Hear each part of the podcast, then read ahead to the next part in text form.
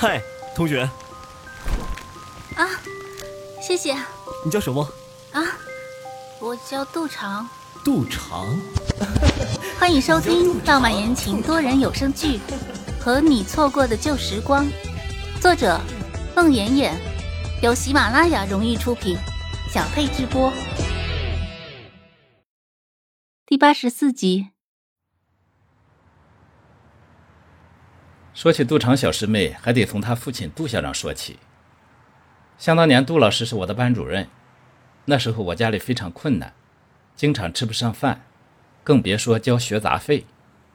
杜老师知道后，就从自己的工资里拿出钱来资助我，鼓励我好好学习，还经常带我回家吃饭。我记得，那是我唯一可以吃顿饱饭的时候。我就是那个时候认识的杜长小师妹。呵呵。那个时候他刚上小学，活泼可爱，顽皮淘气，是很顽皮。林浩宇嘴角扯了一下，想笑，但是不知为什么，袭来的却是一阵心痛。是啊，那个时候作为独生女的杜长小师妹，对我这个师兄很亲，经常和我闹，捉弄我。可以说，杜老师对我有知遇之恩。后来我就考上了师范学校，杜老师又资助了我一阵子，一直到我找到了好几份家教，完全可以养活自己后，就坚决拒绝了杜老师的资助。再后来，我毕业后又回到了这个学校，那时候杜老师已经成为了校长。那杨老师说的与杜长有关的事情是？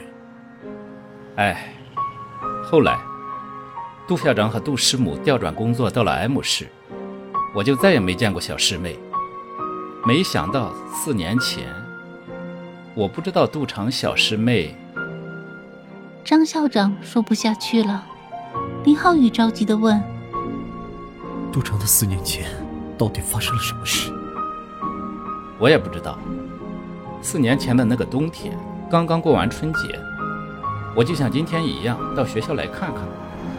就看到初二一班的教室门外台阶上坐着一个人，那个人浑身落满了雪花，一动不动地坐在那。我以为是谁在那歇脚，就没理会。等到我晚上从办公室出来时，看到那个人还在那坐着，似乎连姿势都不曾变过。当时我就感到有问题，于是我就走到近前去看。林浩宇的心一下子揪紧了。那个人浑身冰冷，虽然穿着厚厚的冬装，但是仍挡不住那个人浑身散发出来的强烈寒意，那种从心里散发出来的寒意。他的头发上、眉毛上全是冰霜，脸色煞白，闭着眼睛坐在那。林浩宇的心揪成一团，隐隐作痛。我走上前去摇晃他，他勉强睁开眼。我这才认出来，那是杜长小师妹。我赶紧上前扶起她，拍打她身上的雪花。杜长，他也认出来是我，叫了一声师兄，摇摇晃晃就要昏倒。我赶紧把他带回家，交给你嫂子。你嫂子把他安顿在床上，又灌了好几个热水袋，捂了一夜，杜长才慢慢缓过来。可怜的杜长。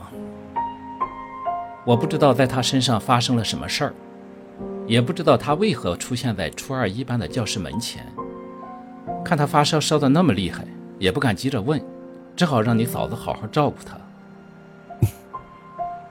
林浩宇的心口一阵闷痛。一周后，杜长慢慢的好了，但是他什么也没说，只是告诉我，他想在代城待一阵子，想好好看看那间教室。后来我才知道，他从 M 市的一初中辞职了。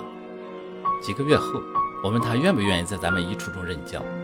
如果他愿意，其他一切手续都好办。林浩宇点头，他终于知道了杜长为什么会留在代城。就这样，杜长就留在一初中，教初二语文，接替退休的杨老师。杜长他教的是初二一班。是的。后来，他成为了那个班的班主任。说来也奇怪，原来那个班级纪律散漫，男女生之间关系不好。杜长小师妹当了班主任后，那个班级的风气慢慢的好转了，男生变得越来越有担当，女生也不那么咬尖了。是爱，杜长他爱那些孩子。是的，杜长越来越成为一个好老师、好班主任。他除非必须的会议，就坐在那间教室里第五排的那个座位上备课、批作业。那两个字，应该就是那时候刻上去的。虽然杜长小师妹看起来似乎走上了正轨，但是我还是很关心她，很想知道当初在她身上发生了什么，但我怕，就没敢问。后来，我趁她不在教室。就去他经常坐的那个座位上，看到了那两个字。林浩宇想起了那两个抚摸的光滑圆润的字，想必那是杜长坐在那里经常抚摸的缘故。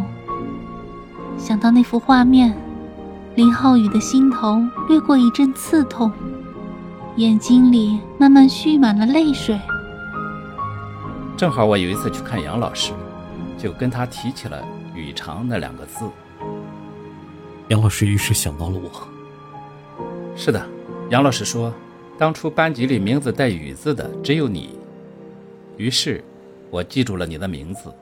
我想，杜长小师妹一定是和你有过什么事情。是的，有过，很多，我们很相爱。哦。那就不奇怪了。我们到了，我想，杨老师会给你想要的答案。